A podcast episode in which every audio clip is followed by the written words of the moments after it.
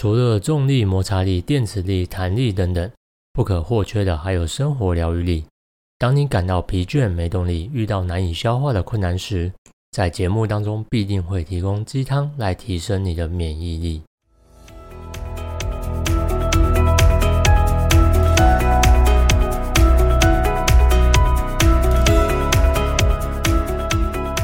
那今天聊什么呢？今天我们来聊三个关于时间管理你应该知道的事实。今天这个单元叫做阅读力，会跟大家分享一本书，截取其中一部分的观点呢，来作为议题跟你讨论。讲到时间管理，一定会谈到如何高效的利用时间，妥善的来区分重要、紧急、不重要、不紧急的事情，还会搭配许多知名的工作方法。那这一切都是为了什么呢？为了能够让你成为高效工作者，在人生当中呢取得理想的成就来获得成功。而今天要介绍的这本书，作者他似乎并不是这么认同前面讲那些观点和方法。也因为如此啊，我相信这本书可以带给你不一样的思维。先介绍一下这本书，叫做《人生四千个礼拜》。需要特别强调一下，这是一本在讲时间管理的书籍，但跟一般在讲这类议题的书呢很不一样。因为有别于一般时间管理的书，通常他们大多以工具书的形式来去条列出核心的策略和方法。这一本反倒是从生命有限的角度来进行切入。作者他习惯先引用一些时间管理广为人知的观点，随后再一步步的去打破这些观点和迷思，并且要你认清现实，接受自身的限制。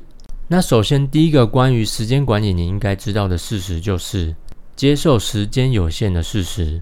我们常常会听到有人说，每个人一天都有二十四个小时，端看你怎么去利用这些时间。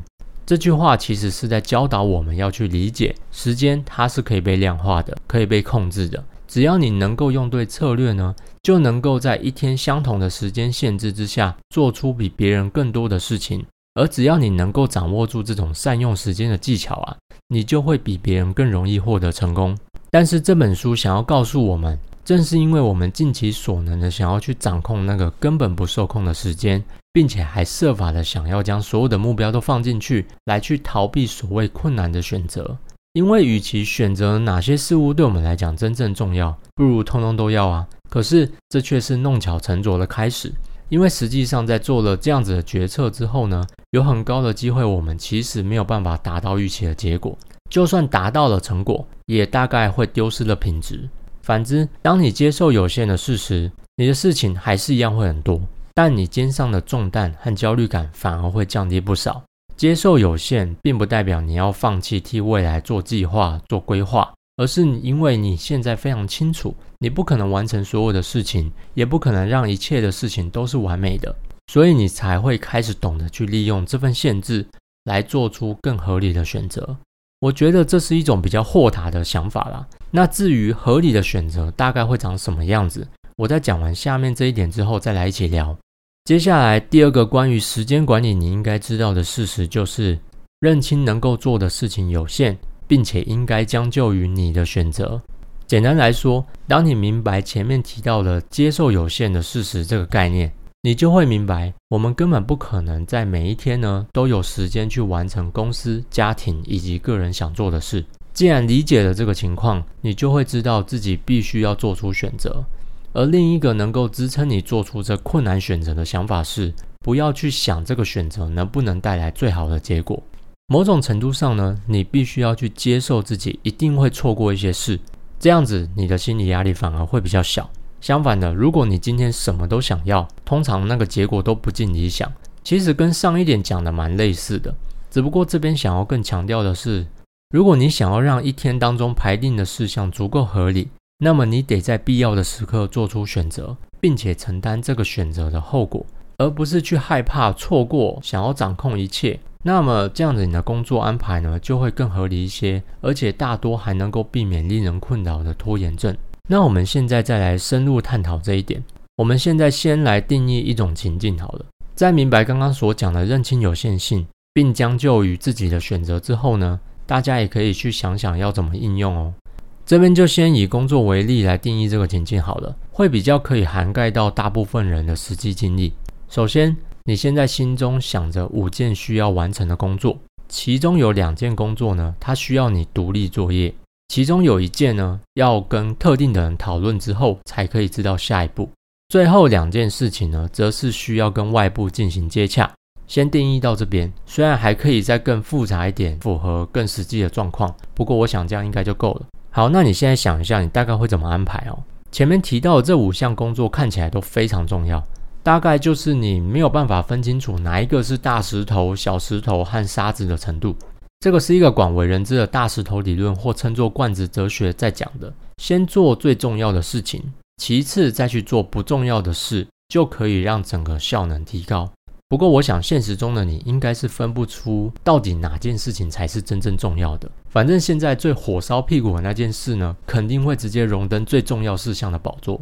回到刚刚定义工作的情境哈，面对需要独立作业的项目，你可能知道会需要花比较多的时间，也比较容易抗拒而产生拖延，因为你会觉得自己需要有一个很完美的空档，有个清晰的思路，必须准备好一杯咖啡或奶茶才可以开始处理。只不过你自己也很明白，那个空档啊，几乎不曾出现过。咖啡和奶茶倒是从不缺席。另外，需要跟人讨论的呢，和外部接洽的这类型的变数会比较多，像是可能会遇到打电话对方没接啊，对方可能在忙没空，讯息没回等等。那如果说我们心态上先接受时间有限的事实，那就可以明白，反正绝对不会在这一天神奇的就搞定一切。如此一来，整个游戏规则可能会变得不太一样哦。像是需要独立作业的项目，你就会知道，即使要花比较多时间，你也不会再去奢望有一个完美的空档。所以你知道，你现在只能做出选择，选择每天都安排去做一点。即使这么做呢，会让你错过遇见那完美空档的机会，或者是你现在没有办法立刻的去看信箱、接收讯息来回复外部厂商的联系。另外，需要跟人讨论的事项呢？这类项目容易拖延的原因，通常会是你希望能够等到自己做好万全的准备和规划，有了完整的想法再去与人讨论。但因为这种项目啊，它本身就是需要跟别人一起协作的，所以你就会明白，尽早的开启讨论啊，才是最实际的做法。否则，什么事情都不会发生，会不了了之哦。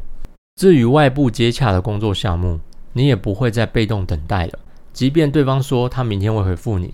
你也不会傻傻的真的等他明天来回复，而是会主动提供你的想法，或是主动去询问进度，因为你已经不期待只透过一通电话、一封 email 就可以完全解决一切问题，所以干脆直接面对那些变化。毕竟不是所有的事情结果啊都跟你想的一样。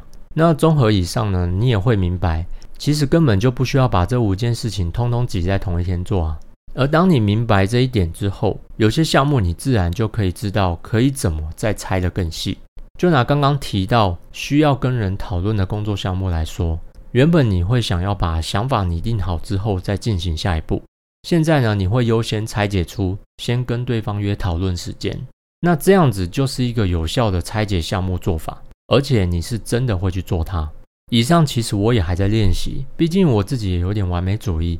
希望我们都能够呢，更合理的去安排人生中的许多事情。那接着来到时间管理的最后一个事实，把时间当成工具的结果，是你的心思永远都放在未来，而非现在。这一段其实在讲最关键的时刻永远是当下。然而，因为我们经常会误以为自己能够掌控时间，所以会让我们完全相信必须得先怎么样才可以达到理想的未来。那结果通常会变成。我们会一直错过自己已经拥有的东西。作者有讲一段话，让我还蛮有感的。他说：“人生只不过是一连串的现在，最后是死亡。你不可能抵达每件事都感觉完美的那一刻，所以别再将你存在的真正意义一直延迟到未来。现在就应该投入你的生活。”看完这一段，我真的蛮有感触的。不过同时心里也产生了一个疑问，那就是这个道理我懂啊。但实际到底该怎么做才可以做到现在就该投入你的生活呢？我相信你应该也有类似的疑问。这一题确实会比较难。不过我最近刚好有一个例子可以来跟你分享一下。最近我爸妈他们难得刚好同一天放假，当天上午我爸先出门办点事情，那我妈则想说放假想要来整理一下家里。那下午刚好也有位业务要来。但是呢，其实我妈真的目前没有这方面的业务需求，只是也不知道该如何拒绝对方，就只好让对方来。然后大概是上午十点多吧，我爸爸事情办完之后呢，就打电话给我妈说：“哎，今天要不要出去走走？”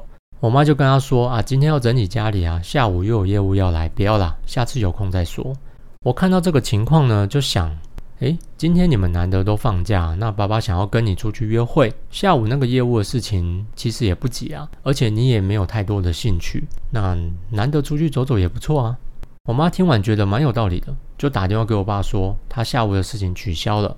那今天想要带她去哪里走走呢？那中午回来我们就一起出门吧。所以他们当天就开车前往屏东，其实也没有特别做什么规划，就开着开着看到一个园区，刚好当天有活动，并且开放免费入场，他们就开心的进去逛逛啊，拍拍照，喝喝咖啡，当天就过得非常满足。那我当天也因为远距工作在家嘛，所以就利用工作休息时间的空档呢，把整理到一半的环境给弄好，让他们出游回到家可以不用再忙其他的事情。